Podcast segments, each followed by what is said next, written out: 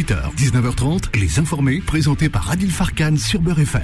Eh bien bonjour chers amis auditeurs, merci de nous suivre. Vous êtes en vacances, bonnes vacances, ne quittez pas l'application de Beurre FM.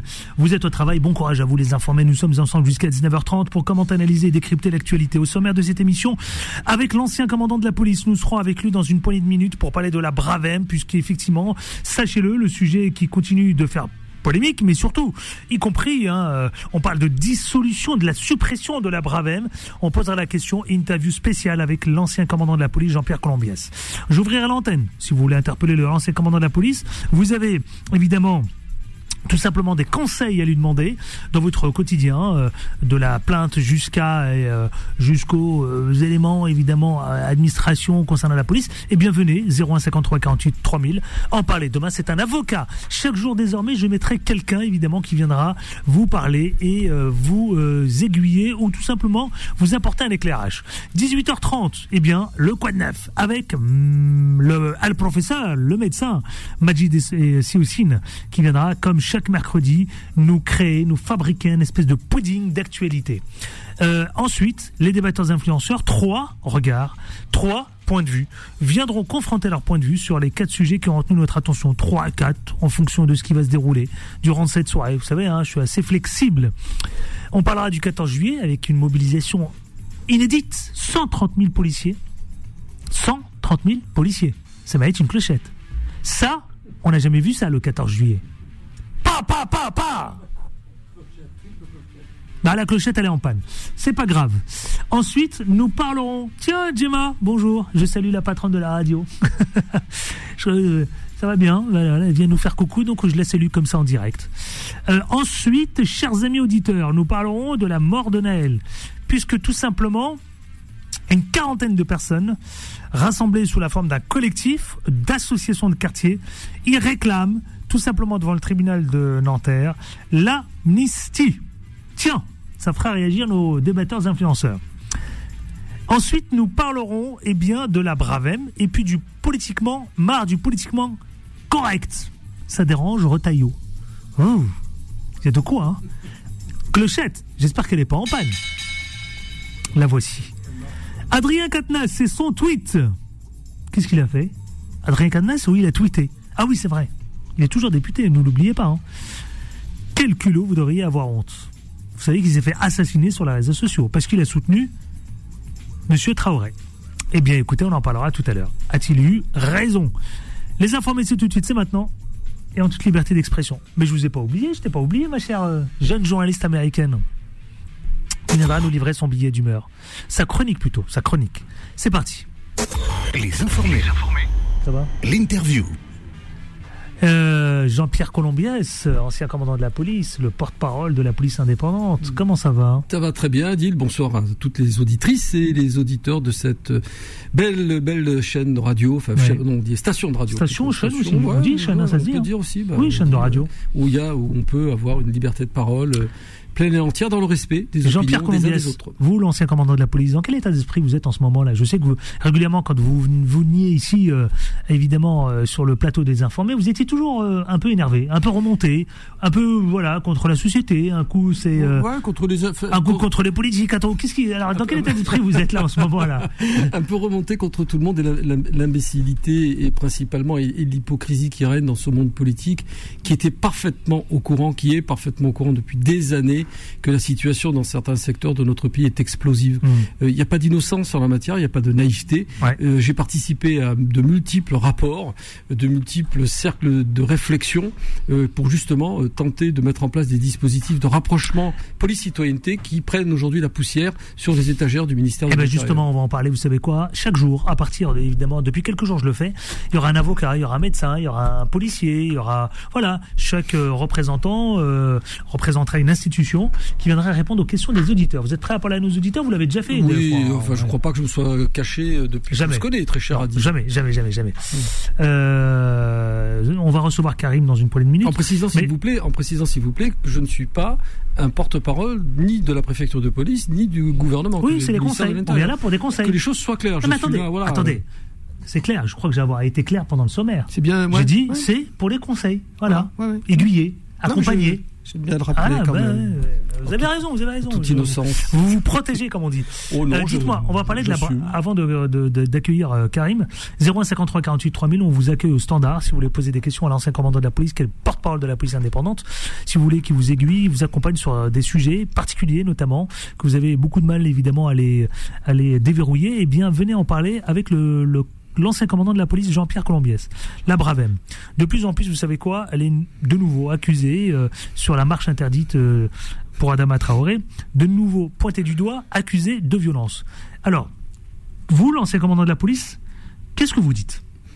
Bah, je dis que quand on en arrive à un tel point de crispation sur euh, l'usage que l'on fait d'une unité qui a été créée, je le rappelle, par Didier Lallemand, hein, c'est sa création, c'est son bébé, il faut se poser les bonnes questions. Il faut se demander, à un moment donné de fortes tensions comme on connaît aujourd'hui, quand on sait à quel point le moindre geste, la moindre parole malheureuse peut mettre le feu aux poudres, Mhm.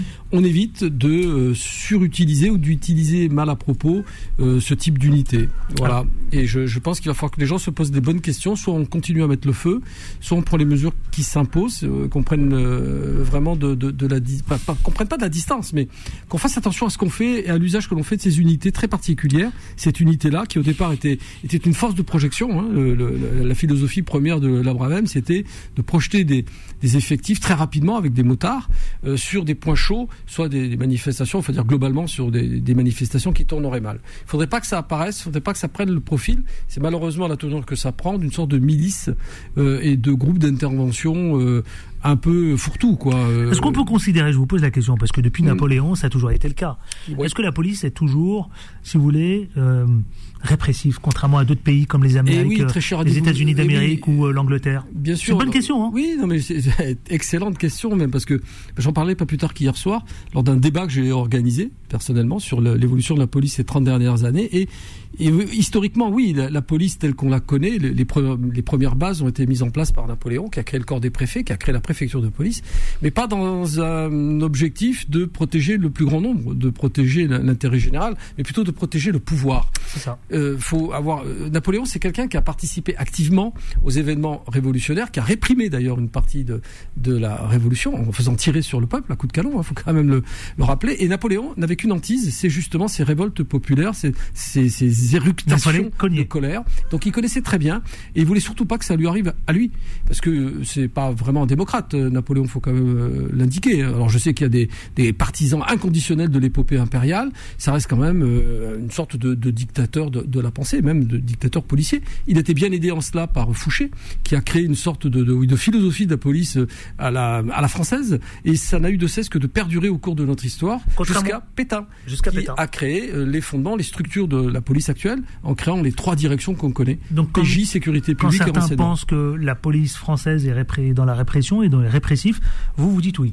Ben, je dis que en tout C'est cas, son histoire. oui, c'est son histoire, c'est son ADN, parce qu'elle n'a pas été créée pour rendre service au plus grand nombre. Faisait référence à aux, aux pays, à certains pays anglo-saxons comme Bah, Parlons-en justement, contrairement à l'Angleterre et Oui. justement les États-Unis d'Amérique, eux C'est prônent encore autre plutôt. chose, hein. C'est Oui, eux chose. ils prônent plutôt. Eux ils prônent plutôt. C'est une police pour faire régner l'ordre. Une police pour faire appliquer la loi. Oui, et être près du citoyen. Je veux dire, en Angleterre, vous n'avez aucun mal. Les citoyens, et puis au-delà de ça, enfin, certains sont armés maintenant avec les attentats terroristes, ils ont, modifié leur point de vue par rapport à ça. Mais en tout cas, la philosophie première du Bobby, euh, du policier anglais, est de rendre service à la population, d'être un interlocuteur. Alors, il y a eu une tentative comme ça en France avec la, euh, police de proximité. En, en soi, euh, chevènement un peu l'eau tiède, hein, parce que si une police n'est pas de proximité, qu'est-ce qu'elle est? Euh, Si elle n'est pas efficace, à quoi elle sert? Vous voyez, ce- vous voyez ce que je veux dire? Donc, on met souvent des mots. Les politiques mettent des mots autour de l'utilisation de l'institution policière, mais enfin, il y a quand même des, des- des- des fondamentaux euh, dont elle ne doit jamais s'écarter. Après, ça dépend ce qu'on en fait. Euh, La police de proximité a été très très très mal mise en place. Il aurait fallu dix fois plus de policiers qu'il n'en existait réellement. Et donc, on a supprimé des unités qui fonctionnaient bien. Je pense euh, là égoïstement à la mienne, à Marseille, lorsque ça a été mis en place. On a supprimé des unités pour en habiller d'autres, pour en créer d'autres. Et ça n'a pas survécu à la réalité du terrain. Voilà, en- entre autres. Karim, Karim, bonjour. Bonsoir, Bonsoir, mon cher Karim. Vous nous appelez de quelle ville? De Pontoin. On vous écoute si vous avez envie de poser une question. Ah, monsieur Colombier, oui. Monsieur Colombiès. Oui. Ah, Alors, attendez, euh, on va juste, on va juste ouvrir le retour comme ça, il, ça dans notre studio, hein, c'est comme ça, ça lui permettra de vous entendre. Quelle est votre question, euh, mon cher Karim Alors, dites-moi, 0153 48 3000.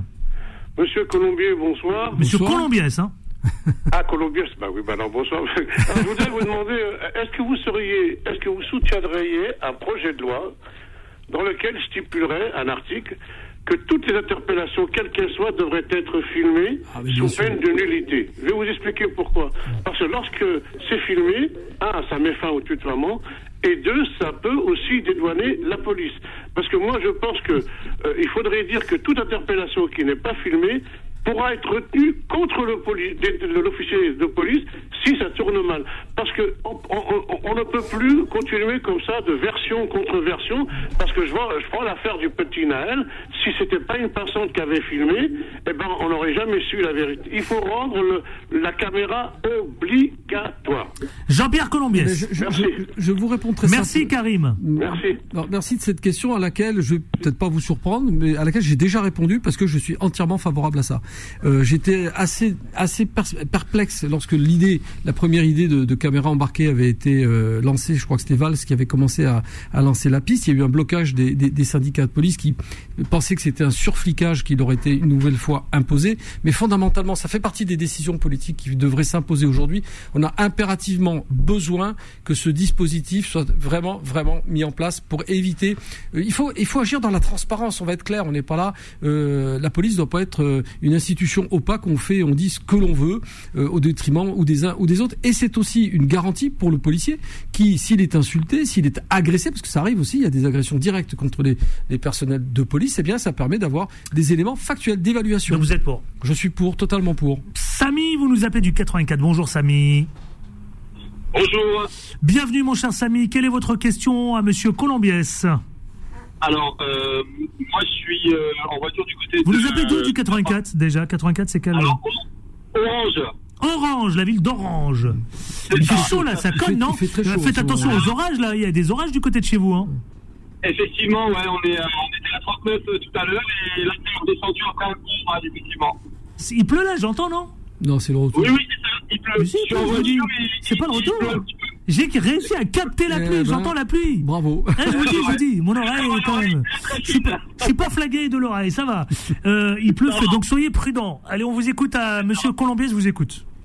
Alors, euh, bon, bon- bonsoir à tous les deux. Euh, donc, moi, je me permettais déjà de, de saluer la présence de M. Colombier euh, sur, votre, euh, sur votre antenne. Je sais qu'il est beaucoup apprécié, Colombier, hein. Ouais. Yes. Alors moi, Oui, moi, c'est ce que j'ai moi, dit, moi, hein. j'ai grandi, euh, j'ai grandi en, en région parisienne et j'ai beaucoup vadrouillé et j'ai des amis qui font partie des corps de police et de gendarmerie. Ouais. Et, euh, et il, a, il a été dit euh, en, en, en introduction par Monsieur euh, Blondier justement quelque chose de très juste, c'est qu'aujourd'hui malheureusement ce qui se passe euh, dans, aussi bien dans nos quartiers que dans nos entreprises, parce qu'on parle beaucoup de ce qui se passe en quartier, parce que malheureusement c'est ce qu'on revoit, c'est ce qu'on ressent, mais il se passe aussi autant euh, d'injustice dans les entreprises. Et euh, allô Il vous écoute, hein, on est là, on est là. Non, pardon, excusez-moi. Allez-y, poursuivez votre, euh, Propos. évidemment, Voilà. votre propos, Propos. comme dirait Il l'autre. y a pas de souci. Euh, J'ai j'ai eu un silence d'un coup, je crois qu'il a été coupé. Euh, donc, donc euh, euh, il y a malheureusement autant de problèmes dans les entreprises. Et, et aujourd'hui, on a une vraie hypocrisie politique. Et euh, alors, ça a été dit en introduction, alors, ah, rapidement, euh, je voulais revenir dessus. Parce qu'effectivement, je pense qu'on a une grosse responsabilité euh, de nos politiques tels qu'ils soient. Moi, je vais faire 46 ans à la fin de l'année. Et on a vu des politiques euh, faire euh, de la politique politicienne en police nationale, en gendarmerie, euh, en entreprise.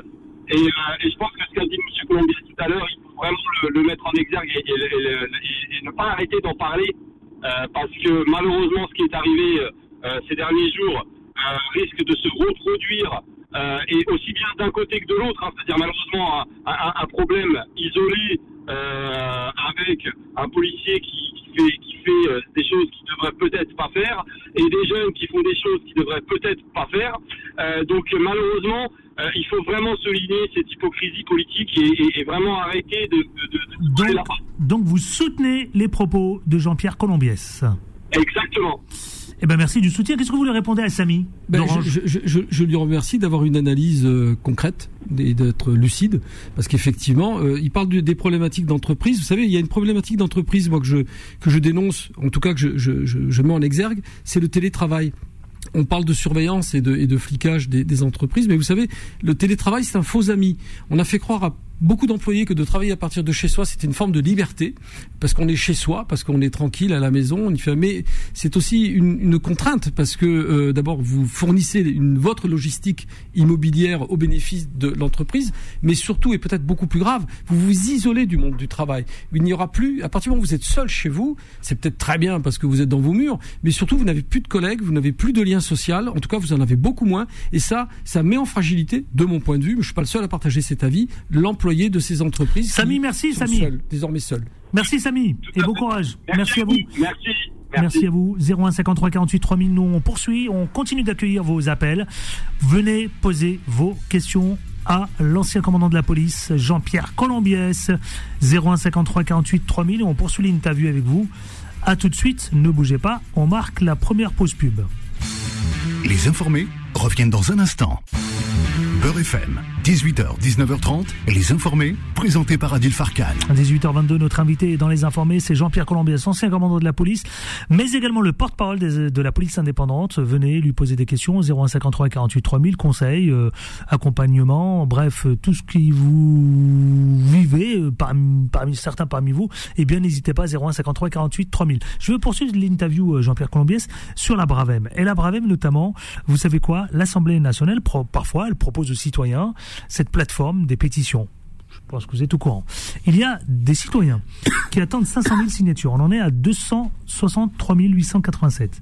Des citoyens clairement qui réclament la pétition pour la dissolution de la Bravem. Ils disent la répression policière qui s'abat sur notre pays doit conduire à remettre à l'ordre du jour l'impératif démantèlement de la Bravem. Jean-Pierre Colombier. Euh, envisager le, le, thème de la répression, si on parle de délinquance, moi ça me dérange pas. Hein. Euh, être répressif euh, pour faire cesser des délits, des crimes, ça, la, la, notion ne me gêne pas. La pétition finit quand même par stompons le massacre. Oui, alors il faut se méfier aussi des formules à l'emporte-pièce dans un contexte aussi explosif. C'est ce que je disais tout à l'heure. Nous vivons une période où les mots, les gestes les prises de position peuvent avoir des conséquences catastrophiques. On est vraiment assis sur un baril de poudre, on l'a bien vu. Ces émeutes, c'est parti, ça, s'est enflammé très rapidement. Donc c'est vraiment en, en, décalage d'ailleurs avec ce qu'on avait constaté en 2005. Ça n'avait strictement rien à voir parce que là, toute la France a été touchée, a été impactée. Donc si j'étais au gouvernement, enfin j'espère que certains au gouvernement ont conscience que nous sommes dans une, dans une situation qu'il faut ne pas négliger fondamentalement. Donc il faut des gestes politiques forts je ne sais pas si mon propos a une influence quelconque auprès de qui que ce soit, j'en sais fichtrement rien. J'ai surtout pas cette prétention. Mais il faut des gestes politiques forts. Il faut envoyer des messages forts. Ce que j'avais dit par ailleurs dans, certains, dans d'autres lieux, d'autres lieux, dans d'autres circonstances, mmh, mmh. et notamment la présence policière physique, l'apparence que l'on renvoie, le message que l'on renvoie au travers des forces que l'on emploie, que l'on utilise. Or, quand vous voyez mm, patrouiller ou se déplacer la Bravem, le moins que l'on puisse dire, c'est que ça renvoie effectivement un message de fermeté absolue. Beaucoup. On s'est peut-être inspiré de réfléchir s'il ne faut pas effectivement la supprimer réfléchir à la supprimer. Je vous pose la question, Jean-Pierre Colombier, parce que beaucoup justement se la posent sur des interrogations quant à la, vous savez quoi, euh, autour de l'intervention de la Bravem. Ça pose question. L'intervention laquelle? La dernière Toutes les interventions, ou la dernière, si on fait référence à M. Traoré, oui. Bon, on va pas faire la langue de bois. La juste, avant Didier Lallemand, euh, on n'en avait pas besoin qu'on va être clair, euh, des manifestations, il y en a toujours eu en France, et des manifestations très violentes. Moi, j'ai assisté aux manifestations des sidérurgistes dans les années 80. Croyez-moi, les gilets jaunes à côté, c'était presque de la rigolade. Euh, les manifestations de certaines manifestations du monde paysan ont toujours été rudes. Elles étaient même parmi les plus rudes.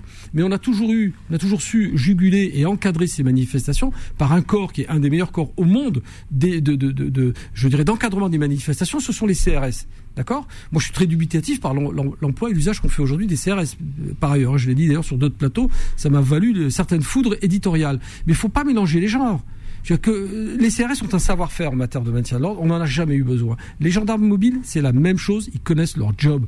La manifestation, la dernière manifestation euh, organisée par euh, la famille Traoré, ça se passait très bien. C'était encadré, c'était maîtrisé par les forces de l'ordre classique, ça déborde et ça clash dès lors qu'on emploie des forces qui sont disjointes. Qui ne sont pas intégrés au dispositif initial. Et ça, c'est très très dangereux. Et ça fait des années que ça dure. Ça a commencé avec les gilets jaunes, on a vu les dégâts que ça avait causé, et ça provoque à terme une scission, une opposition frontale entre la population et sa police, parce qu'on assimile tout le monde dans ce Vous nous avez rappelé l'historique et la genèse, hein, d'ailleurs, de cette police, la comparaison avec les Anglais, l'Angleterre ou les, Améri euh, les États-Unis. Les États-Unis, c'est vraiment à part, ça n'a rien à voir. C'est à hein. part. On est d'accord, c'est vraiment à part. Mais cela dit, la police est quand même là, rappelons-le, pour la loi.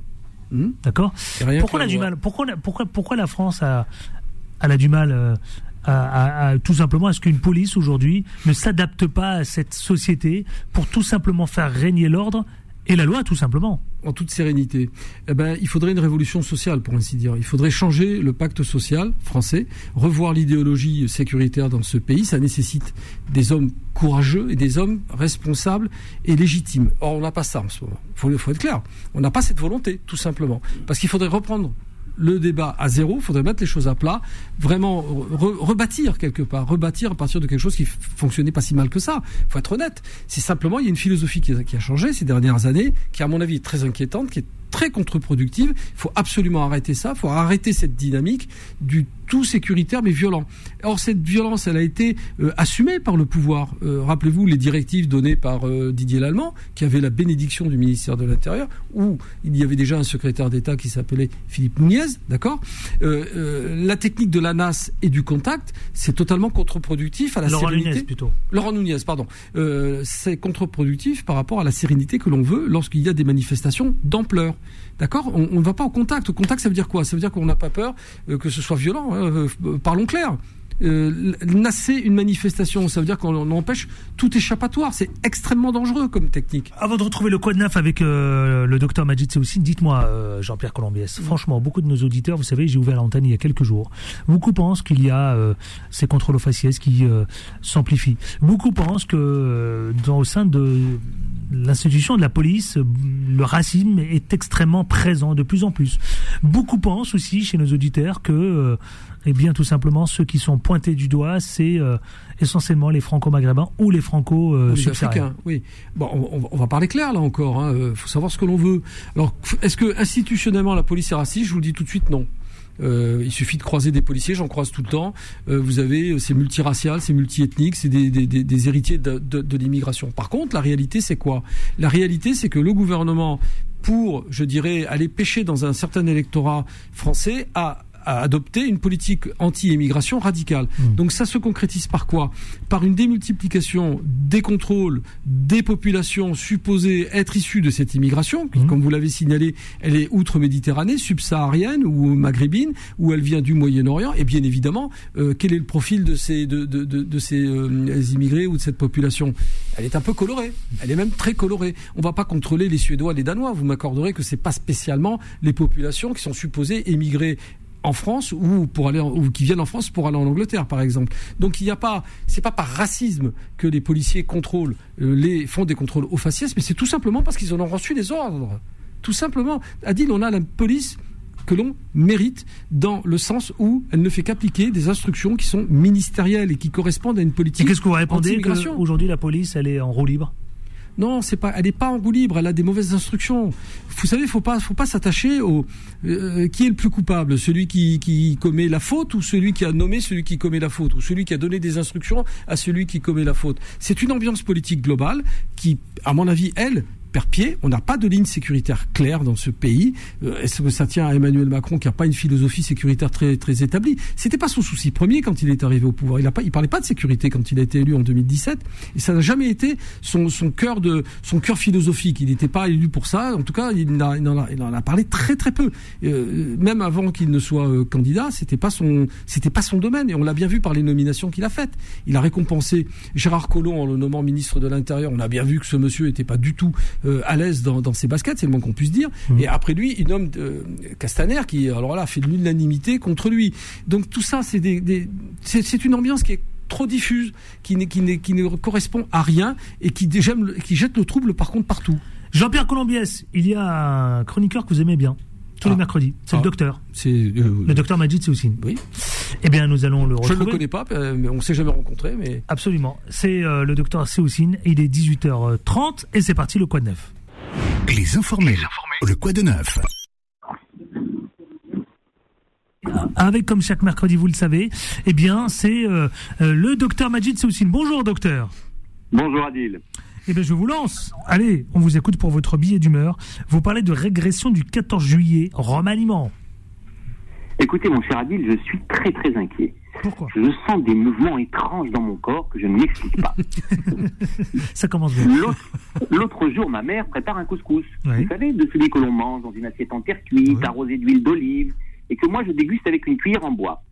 Alors que j'approchais la cuillère en bois de ma bouche, ne voilà-t-il pas que ma main gauche l'arrache de la main droite et la jette au loin avant que je me mette à trembler de tout mon corps? Étrange, non? Oui, un peu étrange, oui. Oui, effectivement. Mieux encore, par ces grandes chaleurs, je me prépare un thé à la menthe, pas trop sucré, je vous rassure, et alors que je m'apprêtais à le siroter, ma main se contracte involontairement et brise le verre, m'occasi- m'occasionnant une plaie hémorragique. Il est bon, lui. Il faut consulter. Il faut consulter, là. Il faut consulter. Mais le plus étrange, le plus étrange, c'est qu'en contemplant la marque sanguine qui recouvrait le sol, je m'aperçois que celle-ci est striée alternativement de bandes bleues et blanches. Hmm. Vous me connaissez, Adil. Oui. Je suis un scientifique, je raisonne, et je me rends compte que tous ces étranges symptômes ont commencé avec l'interview de Bruno Retailleau sur RTL, Ouais, ouais, ouais, qui déclare qu'une partie des Français dont on imagine pour lui que ce ne sont que des Français de papier régressent vers des origines ethniques.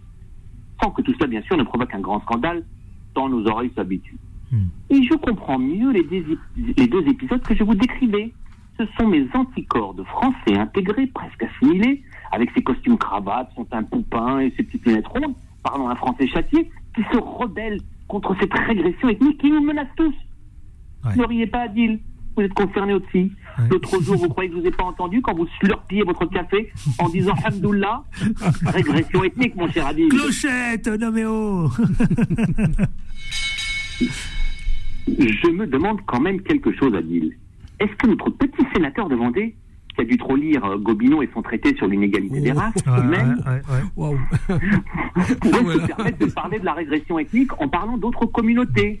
Nous le savons tous, vous comme moi, les Arabes et surtout les Noirs dans le monde de M. Retailleau sont des barbares qui n'osent plus se balader avec un cimetière, ce témoin sabre mauresque, ou avec un os dans le nez et une lance.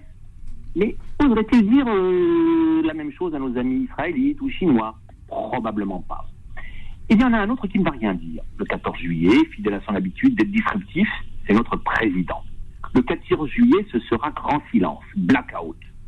Après le défilé, alors que tout le monde attendait avec impatience un certain nombre d'annonces, rien. C'est pas mal pour Marlène Schiappa et Pape Ndiaye. Ils vont continuer d'accumuler encore un peu des trimestres de cotisation retraite de ministres. C'est toujours ça de prix. Parlera-t-il le 17 Parlera-t-il au terme de ces fameux 100 jours annoncés le 26 avril? Suspense. Ouais. Peut-être en septembre, au moment de la rentrée des classes, qui sait. En tout cas, il est plus prudent d'attendre pour lui de voir comment se passera le 14 juillet, qui, espérons-le, sera calme pour tout le monde, car 650 millions d'euros de destruction dans nos quartiers, ça suffit. Et il faut espérer que les écoles seront réparées pour la rentrée. Ouais, Mais ce dont j'ai l'impression, ce dont j'ai l'impression, c'est qu'au fond, malheureusement, la majorité des Français s'en moquent de ces prises de parole. Et c'est bien triste, après tout, ce lien rompu entre les puissants et leurs sujets. Ouais, c'est vrai, c'est vrai, Ouais. vous avez raison. Bravo pour ce billet d'humeur, mon cher. euh, mon cher. euh, Qu'est-ce que vous voulez dire, Jean-Pierre Non, non, non, mais je- la dernière phrase est significative. On ne se reconnaît plus, l'État, la, la nation ne se reconnaît plus dans son chef, et ça pose un vrai problème. Un problème d'incarnation, un problème de légitimité dans les décisions qui peuvent être prises, qui devraient être prises, et c'est un vrai, vrai souci démocratique. N'est-ce pas, docteur? Ah, je suis tout à fait d'accord avec ça. C'est bien sûr, malheureusement, euh, une nation, c'est comme une famille. Il faut un chef de famille, il faut un père en qui on s'identifie, il faut lire Freud, la troisième topique. Eh bien, merci, mon cher docteur Majid Seoussine. À la semaine prochaine, sans faute? Sans faute, et puis je vous invite à boire votre café avec plus de discrétion. Merci. Bonne soirée à vous, mon cher docteur Majid Seoussine. Allez, on se retrouve dans une poignée de minutes avec euh, euh, Fadela qui viendra nous parler de la diversité de la Marianne. À tout de suite. Les informés reviennent dans un instant. Beurre FM, 18h, 19h30, les informés, présentés par Adil Farkan. Les informés 18h40, nous sommes avec Jean-Pierre Colombiès, mais également aussi, vous savez quoi, je vais retrouver dans une poignée de minutes la jeune journaliste américaine avec sa chronique, mais on va parler des Mariannes, les Mariannes de la diversité avec Fadela Mehal. Bonjour Fadela Mehal, comment ça va? Euh, Bonsoir Adil. C'est l'interview de ce soir également, je suis ravi de vous accueillir dans les informés, ma chère Fadela Mehal. Merci, Alors, merci. vous, vous êtes la fondatrice des Mariannes de la diversité, vous avez vécu ces émeutes ou cette révolte, cette colère, comme le soulignent certains, notamment du, du jeune Naël. Alors, vous, avec les Mariens de la diversité, vous voulez monter au créneau. Vous avez un événement euh, exceptionnel d'ailleurs. Ça s'appelle le Tour de France pour rencontrer les mamans des quartiers populaires. Ça, j'avoue, j'aime beaucoup. Comment est venue l'idée? Bah, écoutez, euh, vous l'avez dit, euh, les Mariannes de la diversité sont nées après les émeutes de, de, de 2005. Et donc, c'est à partir de là que nous avons vu que ce sont les mamans qui se sont levées à ce moment-là et qui ont euh, éteint le feu dans, le cœur de, de leurs fils et de leurs frères. Et donc, euh, euh, c'est un, j'allais dire, c'est un souvenir. Et, et c'est vrai que pour nous, 17 ans après, les émeutes, de nouvelles émeutes, avec une gravité plus importante, puisque les dégâts sont incommensurables, et puis surtout avec finalement des situations qui ont certes évolué parfois de façon positive, parce qu'il faut aussi rappeler que dans les quartiers populaires, il y a énormément maintenant euh, euh l'émergence d'une classe moyenne, il y a énormément de diplômés, il y a énormément de start-upers, il y a des entrepreneurs, donc tout n'est pas négatif. Pour autant, il reste encore euh, des choses très importantes qu'il faut résoudre, et notamment, je pense, la relation avec la police qui aujourd'hui est vraiment une nécessité. Euh, c'est plus des médiations, il faut vraiment euh, aujourd'hui s'atteler à cette question parce que le fossé est plus que grand et on voit que quand même euh, les bâtiments qui ont été euh, dégradés ou abîmés, c'est beaucoup ceux qui euh, font référence à l'autorité. Je veux parler des mairies bien sûr, mais aussi des commissariats et même parfois des centres sociaux qui profitent normalement à la jeunesse. Donc je pense que d'abord par rapport à ce qui s'est passé en 2005, c'est que maintenant, on a vraiment une délinquance juvénile. Ils sont très jeunes, hmm. très très jeunes. Certains avaient 12 ans. 12 ans, oui, effectivement. Et, et, donc, euh, euh, en tant que responsable euh, j'ai vu comment les choses se sont apaisées à ce moment-là, avec la présence très importante des femmes, parce que les femmes sont toujours en première ligne. Quand il y a des violences, c'est toujours elles qui se lèvent. Et c'est vrai qu'elles sont dans une rationalité et un rapport de force qui n'est pas celui des hommes. Et donc, je pense que ce Tour de France, parce que vous avez vu euh, que le président nous invite euh, non seulement à prendre des mesures, mais surtout à réfléchir euh, à ce qui s'est passé. Alors j'ai en mémoire évidemment la phrase de notre ancien Premier ministre, Manuel Valls, pour pas le nommer, qui disait il faut surtout pas comprendre parce que comprendre c'est justifier. Moi je ne crois pas. Je crois hmm. même que c'est le contraire et qu'il faut comprendre ce qui s'est passé euh, pour euh, et en toute, euh, j'allais dire en toute objectivité, c'est-à-dire qu'il y a des choses qu'il faut dénoncer. La violence, il faut la, la dénoncer, mais il y a des causes aujourd'hui. Alors donc, et donc ces causes, c'est les mamans qui se retrouvent au cœur du sujet, c'est ça. Alors, comment ça va se passer? Ça veut dire ce Tour de France des, des mamans des quartiers populaires. Ça veut dire quoi? Ça, Comment ça se traduit, euh, Fadela eh écoutez, Vous savez que nous sommes une association nationale. Nous avons des antennes régionales. Nous en avons euh, quatre. Nous essayons d'en ouvrir euh, une cinquième. Donc Haute-France, le Grand Est, évidemment l'île de France, PACA, et euh, nous allons euh, aller à la rencontre de ces mamans parce que c'est à partir du terrain qu'aujourd'hui se construit, j'allais dire, l'intelligence euh, aujourd'hui du terrain. Et donc, c'est nos antennes en lien avec des associations de terrain qui vont nous permettre de rencontrer des mamans. Donc, c'est des rencontres informelles. Hein. Il n'y aura pas de caméra, il n'y aura pas de journalistes. On les rencontre pour savoir d'abord comment elles ont vécu cette période, euh, c'est quand même cinq nuits de cauchemar hein, euh, pour certains quartiers. Hmm. Et puis surtout pour essayer euh, de construire quelques propositions que nous allons compiler et que nous présenterons lors d'un colloque à la rentrée, j'espère à l'Assemblée nationale, et puis nous inviterons tous les institutionnels pour qu'ils répondent à cette demande-là. Et, je pense que si nous pouvons contribuer un peu à faire que le schmilblick avance dans ces quartiers populaires, eh bien, écoutez, on sera très heureux parce que les Mariennes sont nées euh, de, ce, de, grand malaise de 2005 et nous pensions que les choses avaient évolué positivement, mais malheureusement, on remarque qu'il y a encore euh, des points euh, qu'il faut régler qu'il faut régler justement. Et j'espère qu'on aura l'occasion d'en parler ici sur l'antenne euh, avec euh, cette fameuse euh, tournée des mamans. Bah, déjà, elle commence samedi. Samedi, nous serons à Beauvais. Et eh ben, vous savez ce que je vous propose, si vous êtes à Beauvais, lundi, on fait le point avec vous par téléphone. D'accord, et puis euh, je dis euh, aussi que vendredi on sera euh, à Cannes, donc on va faire un peu le. Donc ça commence, vous faites l'ouverture à Beauvais, Oui.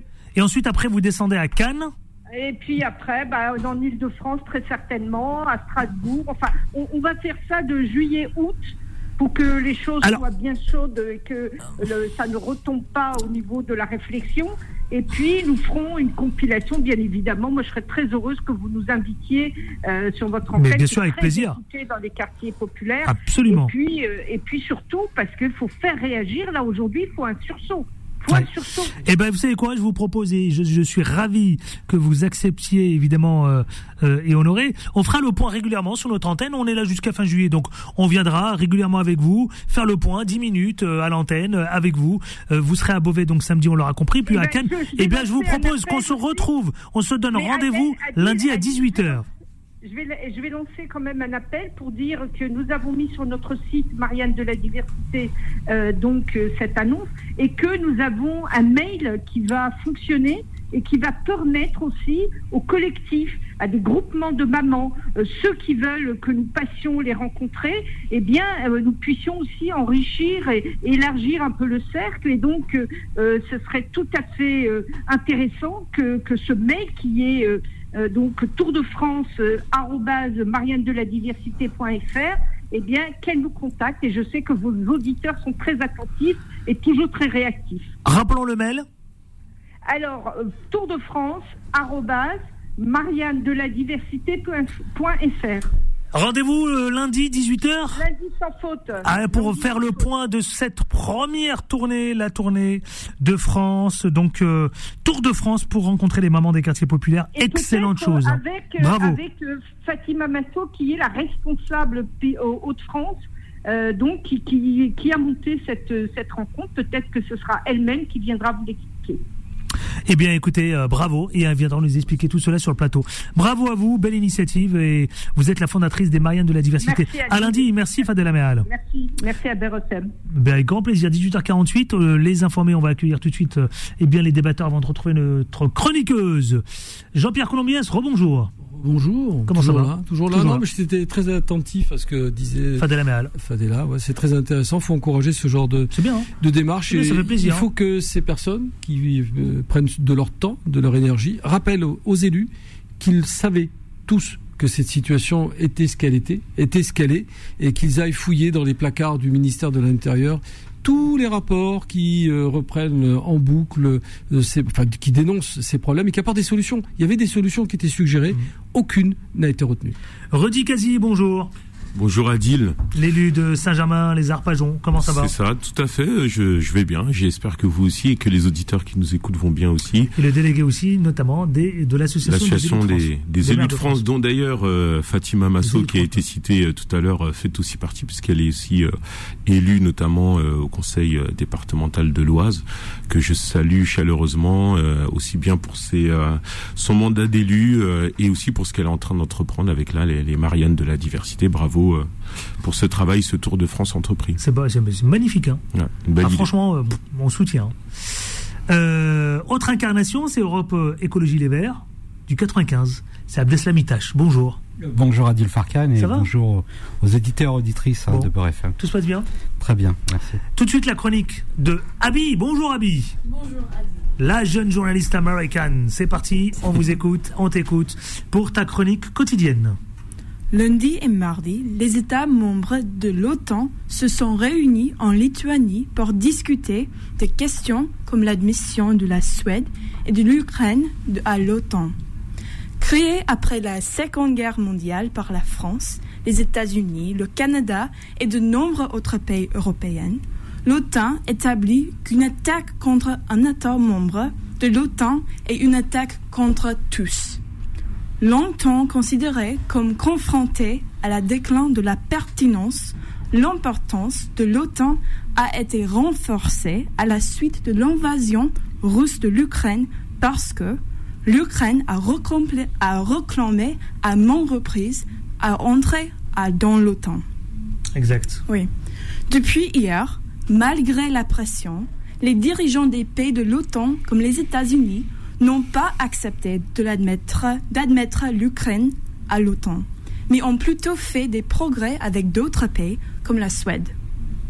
Dans une tour- tournure, tournure des événements, le président turc Erdogan a accepté d'admettre la Suède à l'OTAN, mettant fin à son long blocage de l'admission Auparavant, Erdo- Erdogan avait accusé la Suède d'héberger des dissidents turcs. Ce renversement diploma- diplomatique est considéré comme un effort pour Erdogan de gagner la faveur des pays occidentaux. La Turquie fait face à l'inflation et une dette élevée après des tremblements de terre dévastateurs plus tôt cette année. Elle a également entré à acheter des avions F-16 des États-Unis. En outre, les tensions entre la Turquie et les autres mem- membres de l'OTAN ont, ont augmenté lorsque, Oui. à la suite de l'invasion de l'Ukraine, Turquie a refusé d'imposer des sanctions à la, Russie, à la Russie et a contribué d'acheter du gaz russe. Le sommet de l'OTAN nous rappelle la complexité, les contradictions et l'interdépendance de la géopolitique, gé- géopolitique mondiale maintenant. Merci. Bravo, on peut l'applaudir, c'est vrai. hein. C'est vrai, c'est vrai, c'est compliqué hein, quand on. Ah, c'est très compliqué Très pour compliqué, Ouais, hein, ouais, c'est c'est compliqué. compliqué. surtout quand on sait que le français quand même, hein, c'est euh, C'est une langue difficile. Une langue, euh, une ouais, langue très compliquée. hein. Ah, bravo, est bravo, Merci. bravo, Merci. bien. Euh, à demain. À demain. Allez, on marque une pause, c'est ça? Et on se retrouve dans une poignée de minutes avec les débats qu'on va ouvrir. On commencera par le 14 juillet, messieurs. 130 policiers. Il y en a un qui m'a Non, 130 retoqué. 000, 130 000, 130 000, ouais, pardon, par policiers. 130, on va Il y en a, il y en loin. a, il y en a un, il m'a retoqué. Ah ouais. C'est Jean-Pierre Colombiès. Il vient, il m'envoie un SMS. Mais normal, hein, vous savez ce qu'il me dit Non, mais on n'est pas loin des 150 000. Donc, euh, en gros, c'est les effectifs. Hein, hein, Vous en parlerez, Jean-Pierre Colombiès, non? Absolument. N'est-ce pas? Sans état Vous d'âme. m'avez piqué, là, non? Hein? Vous avez voulu me piquer Ouais, non, pas piquer. Apporter Ah, une si. petite précision, Ah, alim- ça, alimenter, nourrir le débat. Ouais, nourrir, le nourrir. débat. Je, je- sais que vous aimez ça. A tout de suite, ne bougez pas, restez avec nous. Beurre FM, 18h, 19h30, les informés, présentés par Adil Farkan. Beurre FM, 18h, 19h30, les informés, présentés par Adil Farkan. Et les informés, vous le savez, c'est avec Jean-Pierre Colombiès, avec euh, Rudy Kazi, Abdeslam Itache. Messieurs, 130 000 policiers, mais également gendarmes, la GIGN, le RAID. Allez, on y va. Dispositif exceptionnel et inédit en France pour le 14 juillet. C'est la déclaration de Gérard Darmanin qui a annoncé ce mercredi un déploiement exceptionnel. Qu'est-ce qui vous fait sourire? Jean-Pierre Sou- Ils- Ils vont peut-être. Soyez sérieux. Ils vont peut-être amener le, le, le, le Charles de Gaulle dans la rade du Havre et, et restaurer un Et sous-marin les nucléaire. blindés. euh, Et beaucoup de, La et beaucoup de feux blindés. et beaucoup de feux d'artifice mais annulés, très, très messieurs. cher Adi, vous imaginez Alors. 130 000 policiers sur Ouais. un total de 150 000 effectifs. Ouais. On, on va faire simple, hein, c'est tout, tout le monde. Ça veut dire 100% de la police nationale Ouais, qui est debout, qui tient sur, des, sur ses deux pattes arrière, va être mobilisée pour cet événement. C'est significatif d'un État qui, qui, qui a peur. Qui est en panique Ah bah clairement, oui. Oui. Pourquoi il a peur Ah bah d'après vous. Ouais, je sais pas, je peur. Bah, Enfin non mais on vit, enfin on vit quand même. Enfin regardez les déplacements présidentiels. Quand il est allé à Marseille, Emmanuel Macron, euh, le, le vieux port était purement et simplement fermé. Il était face à un vieux port vide. Euh, ça doit quand même apporter signification. Et puis les, les derniers événements, les émeutes qui viennent de s'écouler, démontrent qu'il y a une tension absolue dans ce pays. Et le catalyseur, le, le On dit quoi, qui- émeute ou révolte?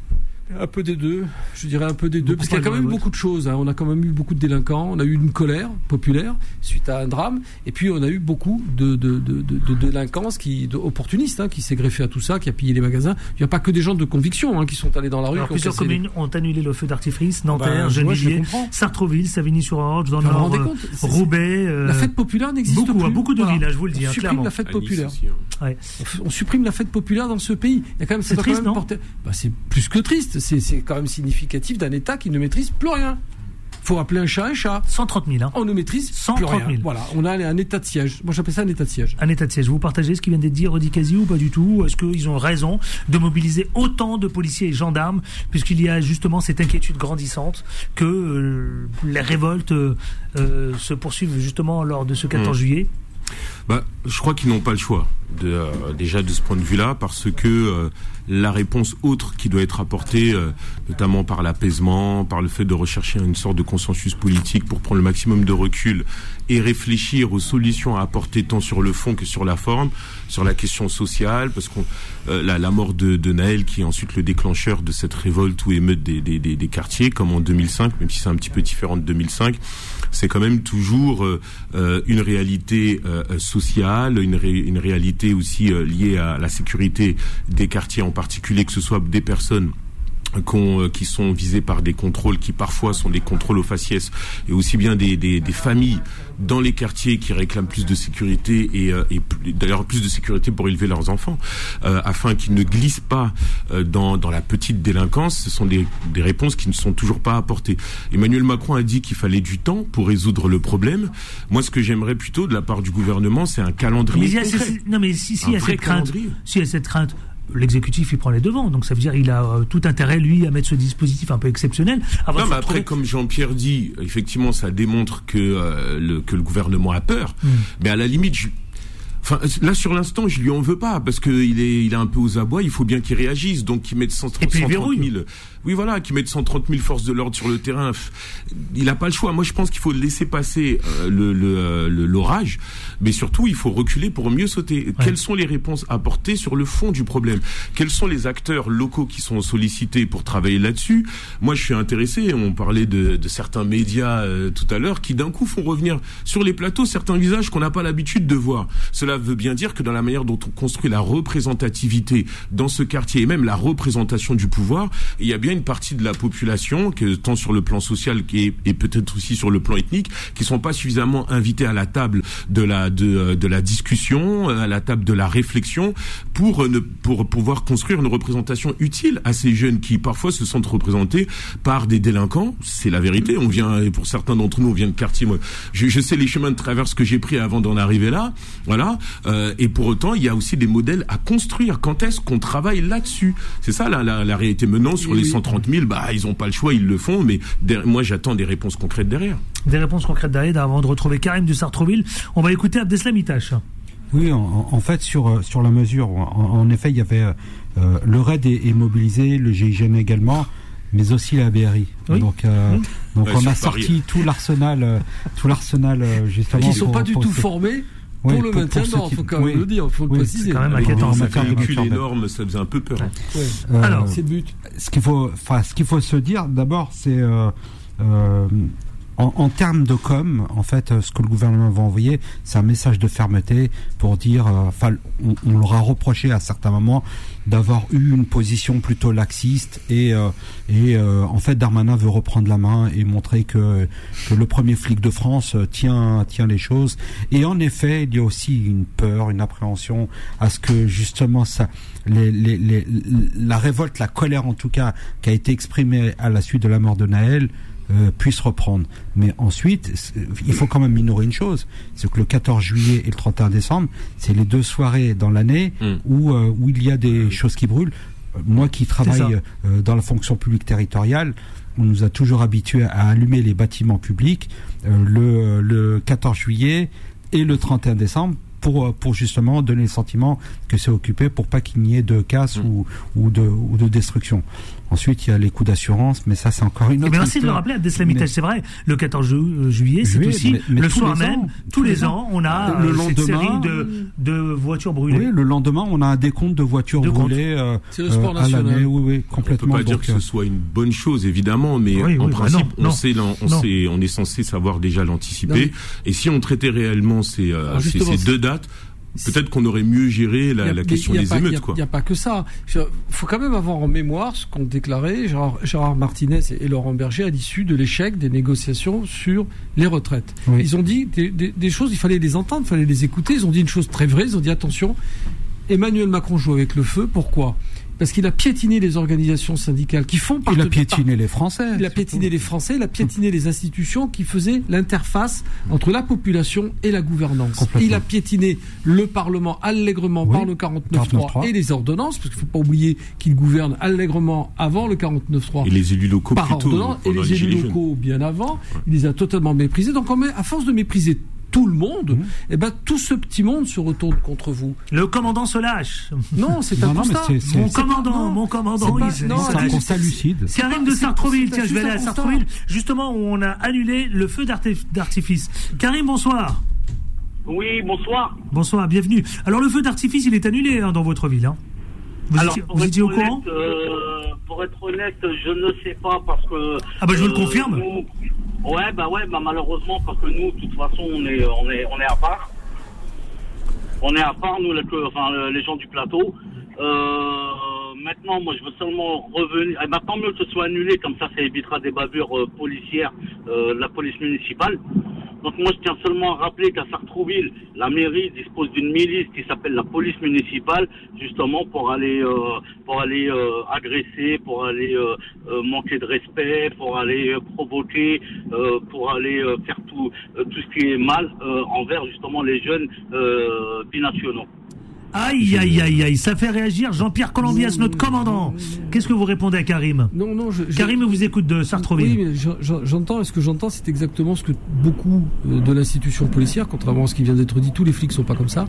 Euh, be- beaucoup de policiers redoutent ça, redoutaient ça, redoutaient cette opposition systématique, cette vision que maintenant beaucoup de membres de la population euh, ont de leur police, et c'est Hmm. une catastrophe. J'ai j'ai entendu pire que ça hein, sur d'autres antennes. hein. Euh, là encore, Mais c'est là, il soft. parle. Attendez, Karim, il est toujours là, oui. Mais moi, je connais pas Karim, il parle de milice. Vous parlez de milice, vous parlez de. De, de ouais, c'est fort une milice, hein, quand même. C'est, je veux dire, là, Alors, attention. là, on est dans moi. le et vous dites qu'ils sont. euh, et vous dites, elle est là juste pour les binationaux. En gros, les, les, les, les, Non, les mais Français après, doivent- il, faut pas nier qu'effectivement, dans la police, il y a des brebis galeuses. euh, C'est, c'est vrai, hein, mon, mon cher Karim, c'est, c'est vrai que ça existe. On a vu aussi certains, euh, certaines enquêtes qui ont démontré qu'il y a dans le corps de police de plus en plus de personnes qui votent très très à droite, ce qui va pas forcément euh, valider toutes les, euh, les violences policières qui peuvent exister, mais qui peuvent nous donner une espèce de piste de réflexion si tant est qu'on ait véritablement le courage au niveau gouvernemental d'investiguer ces questions. Or, c'est pas exactement le cas. Moi, je dirais même que quelque part, le fait, c'est l'inverse. Le fait que le- l'État, par exemple, doit quoi 270 millions de- de- d'euros d'heures supplémentaires à la police, Exact. un, un tas d'autres choses, effectivement, qui fait que la, la police ne se sent pas particulièrement soutenue par l'institution, euh, euh, crée en fait une, un é- une espèce de situation qui fait que Karim. quand il y a des abus, Karim, Karim, eh ben, euh, le, le Réponse, pas des réponses courtes, sinon on va, sinon on va pas s'en sortir. Karim, oui. Alors, ouais, alors excusez-moi, moi je parle de la police municipale. non, mais ils ont compris La que c'était la police police municipale. nationale. Ils ont compris, ils ont compris. Ils ont compris. Et, je tiens à rappeler que je pense qu'ils sont très bien placés pour euh, euh, des heures supplémentaires, ça s'invente et ça se crédite sur un compte retraite. Donc euh, c'est, euh, ça fait le bonheur de certains. Euh, moi, je veux, ce que- je veux mettre seulement le doigt sur les provocations de la police municipale de Sartrouville. Et il faut savoir que moi, c'est ce que j'ai vu euh, envers les jeunes. Ça, je l'ai vu de mes propres yeux. C'est pas des statistiques, euh, c'est pas euh, des on-dit. Moi, je l'ai vu et je suis pas le seul, malheureusement euh, et heureusement d'ailleurs, Vous êtes en train de euh, nous à dire- l'avoir vu. Karim, ce que vous êtes en train de nous dire sur l'antenne de. BFM désinformé, c'est qu'en gros, la police municipale de Sartreville joue les shérifs. Voilà. C'est ça. Qu'est-ce que vous répondez, Jean-Pierre Je suis pas, je suis pas représentant de la police municipale, encore Non, je moins sais celle bien, de mais, mais, le sentiment de Karim. Mais très, très cher Adil. il faut euh, réparer ça, il faut oui, quand même non, réconcilier quand non, même mais très cher la Adil, police oui, municipale et les Je habitants. vais vous répondre, je vais vous répondre. Merci, Je- Karim, je- pour je- votre je vais appel, pas hein. me défausser. Merci. Je vais me ré- vous répondre. Le problème de la police municipale, c'est qu'elle est le fruit d'un d'un recrutement local. D'accord? Donc elle est souvent que le, je dirais, le calque de, de, de, de, l'expression politique qui est en place. Donc après, je sais pas exactement ce qu'il en est à Sartrouville. Je me garderai bien de juger ce qu'il en est. Enfin, on a eu le même débat pour euh, Courbevoie, rappelez-vous. Pour le Valois, pardon, pour Le le, Valois. Valois. Où on avait une police municipale qui était stigmatisée parce que les consignes qui étaient données par un certain Balkany étaient Bref, il faut réconcilier tout ça quand même. hein. mais oui, mais il faut arriver à harmoniser tout ça. C'est pour ça que moi je suis un fervent jacobin. et Je Harmoniser suis pour la police nationale. Moi je suis contre les polices municipales. Allez, second sujet, une quarantaine de personnes rassemblées à l'appel d'un collectif d'associations des quartiers populaires ont réclamé, vous savez quoi, il y a quelques jours à peine là, devant le tribunal de Nanterre, eh bien l'amnistie des personnes condamnées pour leur participation aux émeutes. Euh, ça c'est euh, c'est euh, après la mort euh, du jeune Naël. Messieurs, comment réagissez-vous? Abdeslam Itache. Non, non, sur, euh, alors sur cet appel à, à- à l'amnistie, vous savez, moi j'ai pour habitude de dire qu'on est dans un état de droit et que le droit s'applique, et que dès lors que l'on est condamné, on, on doit, on doit s'acquitter de sa peine. Euh, je mettrai juste un une bémol. quarantaine de personnes. hein. Ouais. Je mettrai juste un bémol sur euh, sur les condamnations parce que il y a eu beau- beaucoup, semble-t-il, d'excès concernant certaines peines. Euh, Souvent pour des personnes qui n'ont jamais été condamnées ou jamais connues euh, euh, par les services de police euh, auparavant. Euh, on, on parle même d'une personne qui a volé une, une canette de Red Bull et qui aurait pris C'est 10 ça. mois de prison. C'est ça. Donc vous savez qu'au-delà de 6 mois, c'est du ferme. Donc euh, euh, ce qui est ce qui est ce qui est juste euh, aberrant et, euh, et et en fait on n'est pas dans dans le dans, dans, dans la justice où justement on, on applique une peine juste et en rapport euh, justement à une situation, on est dans l'exemplarité. On veut justement punir euh, à titre d'exemple pour décourager les autres. Mais là, du coup, on n'est plus dans la justice. Et ça, ça, ça, on, ça est dans on est dans l'émotion. C'est Ouais, tout. Et, exactement. et- donc, euh, donc, moi, cette justice-là me gêne. Euh, Qu'ensuite, euh, qu'il y ait de l'amnistie, pff, je, je suis pas trop pour. Fra- franchement, très sincèrement. Faisons un tour de table. Rudy euh, Ensuite, Jean-Pierre on est franchement, on est dans dans les dans les dans l'émotion et c'est pas ça en fait la justice. La justice, elle ne regarde pas euh, qui est qui est à qui euh, enfin sur sur quel statut. C'est ça en fait les ombres de la balance. C'est l'équité en fait. Et là, on Mais est attendez, faut dans la coordination. Non, non, c'est pas une question d'émotion. Les Ah, membres si. de la coordination des comités de défense pour les quartiers populaires, à l'origine de ce rassemblement, ont aussi dénoncé les interpellations et les peines de prison. Non, mais j'ai J'ai bien prononcé- entendu. attendez, attendez. Les qualifiant de violence d'État découlant, selon eux, d'un racisme J'ai systémique. bien j'ai bien entendu. Ça Je va vous- fatiguer Jean-Pierre Je Colombier. vous euh, Adil, je vous réponds. Non, mais je vous, je vous dis simplement, Moi, euh, je- comme moi, ça, je- moi, je- vous avez je toutes les je infos. euh, et après, je vous laisse réagir. J'ai hein. j'ai- j'ai lu l'article, vous inquiétez pas, dans le Parisien notamment. J'ai j'ai vu que moi je vois qu'il y a de l'émotion dans tout ça. C'est-à-dire aussi bien la justice qui a été euh, euh, rendue de façon expéditive, parfois pour des gamins qui n'avaient même pas d'avocat, et euh, ça a été dit, et je le précise le terme, sur les tro- euh, 360, euh, 3700 arrestations à peu près, 60% de jeunes qui n'avaient aucun casier judiciaire. Mhm. Donc là, la justice n'a pas été rendue dans le droit, euh, dans le droit fondamental.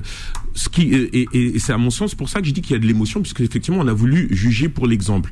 Maintenant, il faut quand même se rendre compte d'une chose, c'est que la plupart des personnes qui sont jugées de façon expéditive comme ça appartiennent souvent à une catégorie sociale défavorisée qui n'ont pas les moyens de se défendre comme il faut. Ce qui veut dire que plus on vient d'une classe aisée, plus on a les moyens de se défendre. Ce qui veut dire que par les moyens de défense, il y a parfois on va dire des criminels, des contravenants à la loi qui passent entre les mailles du filet juste parce qu'ils ont les moyens de se défendre. Ce qui veut dire qu'il faut dans la justice viser une véritable équité pour ne pas voir là une émotion gagnée sur la réalité euh, d'une double peine pour des jeunes qui sont déjà issus de quartiers difficiles, qui se retrouvent à aller en prison juste pour avoir filmé. On a vu ça. Mhm, Jeter exact. une canette de Red Bull. On a vu ça. Je dis pas qu'ils ont eu le droit, qu'ils avaient raison de le faire, mais je dis qu'il faut pas être dans, dans, dans l'émotion et on, on veut même maintenant taper sur les parents de ces personnes-là. Alors que quand il y a les black blocs qui cassent, qui souvent j'ai l'impression aussi qu'on veut pas trop investiguer là-dessus, mais ce qu'on sait, c'est qu'a priori, ce sont des personnes qui viennent souvent de milieux bourgeois. On se dit pas qu'on va couper euh, tel ou tel, je sais pas, on va augmenter les impôts. Enfin, je vous voyez ce que je veux dire? Tout un tas de choses ubuesques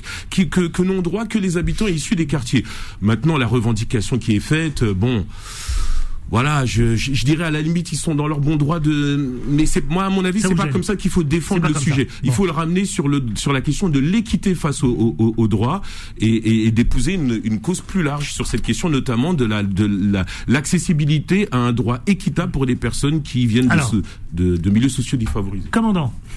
Allez, Jean-Pierre Colombès, qu'est-ce que non, vous mais, dites? euh, non, mais ce qui vient d'être dit est tout à fait vrai. On, on a jugé dans l'émotion, dans l'urgence et, et parfois avec un manque de cohérence.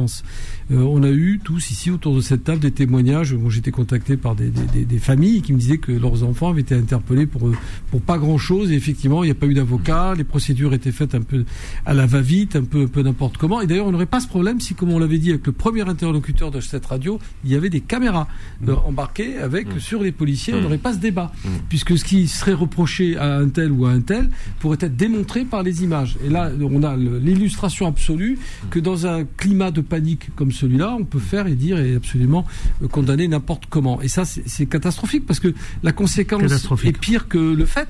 Et rappelez-vous les, les déclarations incohérentes même du ministre de la Justice, ancien avocat pénaliste, qui veut euh, condamner, faire condamner les parents de mineurs délinquants. Ce qui n'a pas de sens, ce qui n'existe pas. Alors euh, l'autre interlocuteur qui était sur le plateau me disait le contraire, mais il se trompait d'article. C'est dommage parce qu'il a une responsabilité politique intéressante sur le 93. Vous faisiez référence à Mais, qui? euh, Pardon? À qui Areti Non, euh, Monsieur Naï- Naït euh, Akash. Ah, Nabil Naït Akash, Nabil le Naït représentant Akash. de Renaissance. de Renaissance, qui, qui, qui se trompe, enfin qui reprenait, je dirais naïvement peut-être parce qu'il n'a pas la connaissance juridique, mais reprenait naïvement l'élément de langage d'Éric Dupont-Moretti, tout simplement parce que Éric Dupont-Moretti lui aussi fait semblant de se tromper d'article parce qu'il sait qu'il a tort. On ne peut pas condamner pénalement un parent d'un mineur délinquant. Et ils utilisent le travers de l'article qui condamne les parents qui délaissent les enfants, qui donc les mettent en danger. C'est- Ça ne s'applique absolument pas dans ce Alors toujours dans la mort, toujours. donc, euh, Posture et imposture Toujours- sont les deux mamelles de la situation On reste, actuelle. on reste sur les sujets de la révolte. Vous savez quoi, après la mort de Naël, la très grande majorité des parents des quartiers populaires tiennent leurs enfants le soir, estime le sociologue Fabien Truon. Mais attention, pourquoi il dit ça? Il y a eu un embrasement, la France, qu'on a connu. Emmanuel Macron, comme plusieurs membres du gouvernement, vous savez quoi Ils ont appelé les parents, souvenez-vous, hein, je vous l'apprends Oui, pas. Ils ont appelé les parents Non, des jeunes émeutiers à la responsabilité. Alors le sociologue, qu'est-ce qu'il fait? Il se penche sur le sujet et il analyse le discours. Franchement, je vous pose la question. Est-ce que ça veut dire qu'il y a des parents irresponsables Non, mais c'est ça que ça veut dire. Est-ce qu'il y a des parents irresponsables Abdeslamitash Moi- Non, mais il y a, il y a eu un, Oui, pour reprendre un- le un tour. discours humiliant, justement, où, euh, où on met euh, les parents en défaut, mais euh, beaucoup de, dans, dans ce rapport hein, fait par ce sociologue euh, qui parle de, de parents qui, euh, qui travaillent très tard, qui travaillent à des heures décalées. Famille monoparentale, bien souvent. Ou famille- oui, sou- euh, souvent. Et, et, et d'ailleurs, je vais y revenir sur la famille monoparentale. Pourquoi il y a Des personnes qui travaillent le soir, Ça voulait dire qui travaillent très tôt le matin et qui, a, a- parce que pour des raisons économiques, voilà, sont forcées et contraintes. Il n'y a pas que l'économie, il y a l'autorité. Non, mais Bah, moi, je vais vous dire une chose.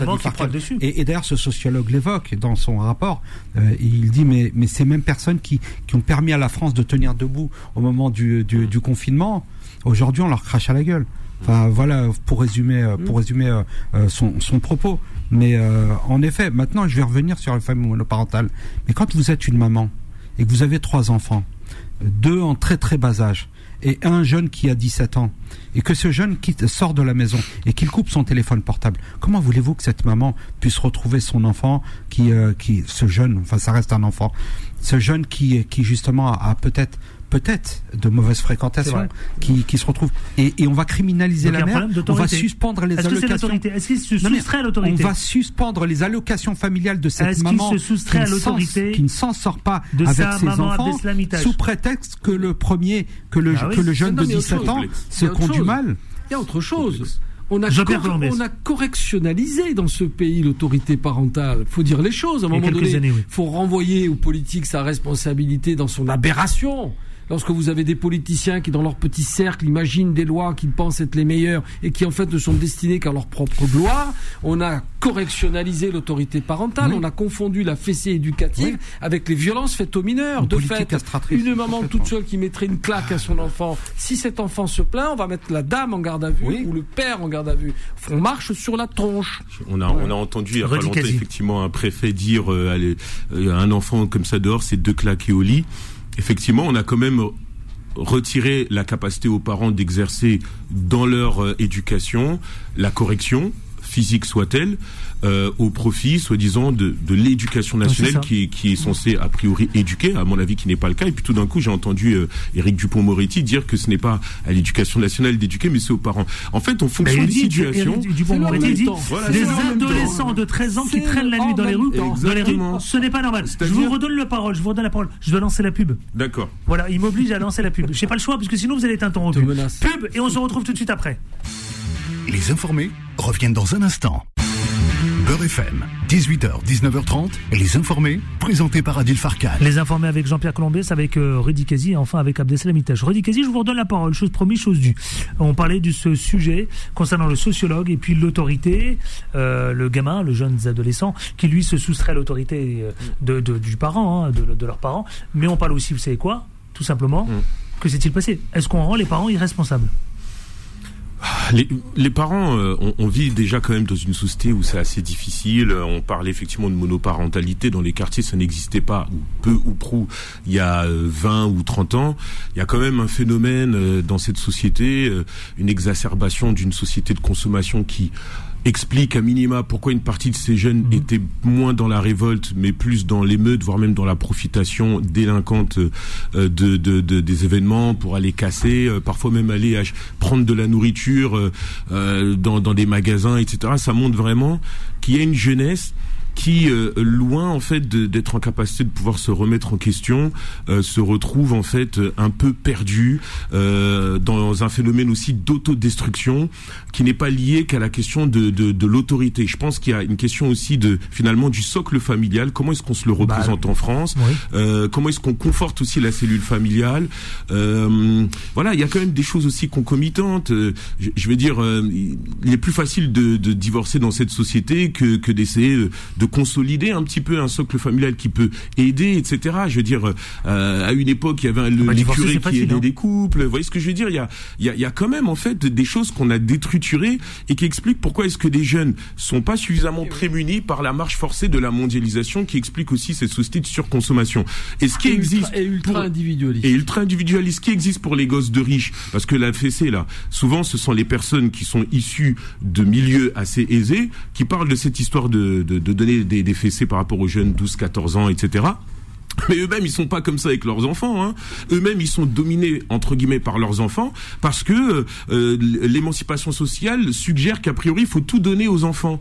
Euh, et donc, les familles défavorisées, elles suivent cette marche forcée de la de la surconsommation en donnant tout ce qu'elles peuvent donner. Euh, par exemple, Naël. Euh, Qu'est-ce qui fait qu'il se retrouvait à conduire une, une voiture de, de, de, de ce type Euh, La mère seule qui bosse, etc. Euh, le gars euh, toujours bien habillé. On connaît les griffes. Nous, on a grandi aussi dans les quartiers. Il faut, il faut absolument sortir des belles griffes, etc. ça et donc, hein. voilà. Et donc, à un moment donné, on se pose des questions sur cette jeunesse qui casse tout et une représentation assez euh, Bah, consumériste de de, de bah oui. Et, et, et on est là à, à résoudre le problème juste avec deux claques. Non, prenons un peu plus de hauteur. Ces responsables politiques sont des gens qui sont parfaitement capables d'analyser la société, a priori peut-être quand ils n'étaient pas ministres. On attend d'eux le plus de recul possible et encore une fois, de pas être dans l'émotion. Allez, on va passer à un autre sujet. Je voudrais juste entendre Abdeslam Itache. Non, non, mais ju- juste pour venir sur, euh, euh, sur ces parents euh, à qui on ne permet pas d'éduquer leurs enfants comme il leur semble. Euh, de la même manière, l'éducation nationale, euh, les, enseignants euh, à l'identique n'ont plus le dernier mot et, c'est et, les ils se retrouvent complètement dépourvus de moyens justement pour pour assurer assurer des cours convenablement parce qu'ils ont peur justement de, de, différents problèmes. Mais vous voyez, et, on en revient toujours au même problème. Aujourd'hui, on limite on criminaliserait, on criminalise les parents en, en parlant d'allocation. Ça, je l'ai dit tout à l'heure. Mais je dirais juste une chose. Pendant ce temps-là, Pierre Palmade, lui, il est en boîte. Voilà. Je vous dirais juste ça. Et, Marlène les- Schiappa et les- sur la couverture de Playboy. et, les, et- et les enfants de certains responsables politiques. Oui. qui appellent, euh, hein, dit les responsables de certaines personnalités Ouais. politiques qui appellent toujours à l'autorité Comme le fils d'Éric et dont les enfants font Comme pire. le fils de Nadine Morano. Il, il manque une Moi, moi, Adil, tout, moi je me rappelle dans les quartiers à l'époque, l'été, le soleil qui se couche vers 22h, 23h, à 20h, du haut de la fenêtre, j'entendais ma grand-mère dire tu rentres à la maison, on courait, on rentrait. J'entendais le véhicule de mon grand-père entrer dans le parking, je savais que je devais rentrer chez moi. L'autorité, c'est aussi d'aider les parents aussi à conforter la cellule familiale. Sinon, évidemment Il faut- que les gamins, s'ils ont personne pour les surveiller, ils font n'importe il faut quoi. de l'exemplarité euh, venant de l'État. Je- Il y a, comme ça vient d'être dit, on vit dans, une- dans une société consumériste, ultra individualiste, où on prône la réussite à tout prix. Il faut réussir, et la réussite, elle se matérialise notamment et principalement, voire uniquement par l'argent. Fondamentalement, vrai, on ne valorise pas les raison. réussites intellectuelles. Et quand on voit cette noria de ministres qui trempent soit dans la vulgarité, soit dans l'affairisme, comment voulez-vous que cette jeunesse respecte qui que ce soit? est-ce qu'on parle- qui parle de l'argent justement, il y a une mère de famille. Je vais aller direction Lyon. Bonjour Auria. Ça se lève le matin. Bonjour, bonjour messieurs. Comment ça va ma chère Auria? Bonjour. Oh, ça va, ça va. On attaque euh, les grandes chaleurs là. Ouais. Il fait comment? Il fait, il fait, il pleut Il fait là chaud à Lyon, il fait chaud à Lyon. Il fait chaud à Lyon Il ou fait ça pleut un peu? Ouais. Ouais, ouais, très chaud. Ouais, très chaud. On vous écoute Auria. Bah écoutez, moi par rapport à ce qui s'est aux événements des jeunes là, qui vous dit que c'est les jeunes de cité? Ouais. Qui prouve quoi? Ils étaient tous calculés. Voilà. Qui vous dit quoi? Bien évidemment, on, on va dire que c'est les jeunes de cité, mais qui vous dit que c'est eux? Qui vous dit que ce n'est pas forcément euh, des jeunes euh, bien pensants qui ont justement pensé à faire cela? Ouais. Je comprends pas la Voilà. Jean-Pierre Colombier, est-ce qu'on comprend pas votre approche. Je comprends pas En gros, elle est en train de nous dire, Auria, euh, évidemment, avant de s'emballer, derrière ces émeutiers, est-ce que finalement la question que pose Euh, Auria, n'était-ce pas tout simplement d'autres jeunes qui se sont euh, Agrégés à euh, ça. agrégés à d'autres jeunes et qui se sont fait passer pour des jeunes des quartiers populaires euh, sous derrière cette cagoule Voilà. Ouais, il y a eu un peu de tout, ça c'est sûr. Mais enfin bon, parmi ceux qui ont pillé les magasins à Marseille, je peux vous assurer Ouais, que c'était pas des jeunes des quartiers sud. hein. Oui, et des personnes de la Non, jeunesse, de la dorée aussi qui. euh, Oui. Il y a une vidéo d'un magasin Lacoste. Il y en a hein, eu, qui- il y en a eu. Je l'ai vu. Dans Paris, Ouais. à vers Châtelet, Ouais. là. Ouais. Bien sûr, mais enfin, Et, et- et qui montre du doigt une autre direction. Donc hein. voilà, avec, Auria, le vous sac- voyez, avec- le sac à dos a plein de, de tout. Voilà, plein Auria. de vêtements. il faut pas caricaturer ce qui s'est Donc passé. euh, ne caricaturons pas, de- vous avez raison, Ria. Merci pour votre, Voilà. merci pour votre intervention, Ria. Et je, et je voudrais vous dire que s'il y a eu un rapport, que nous, la génération qui ont 50 ans, on on s'est toujours tu. On se dit, bon, c'est pas grave, on avance, on est dur, on, on fait face. Mais c'est vrai qu'il y a eu énormément d'injustices bien avant ce cas-là. Il n'y a jamais rien eu qui s'est soulevé. Euh, effectivement, c'est malheureux qu'un jeune meure à 17 ans. Il n'était pas en position en, en même temps. Voilà, il n'était pas dans une situation, voilà, qui pourrait, voilà. Mais euh, est-ce que c'est le, le droit de, est-ce qu'un un policier peut, peut tuer juste par exercice de ses fonctions? Vous, avez- ouais, Voilà. En tout cas, vous soulevez plein de points, effectivement. Auria, merci d'être intervenu.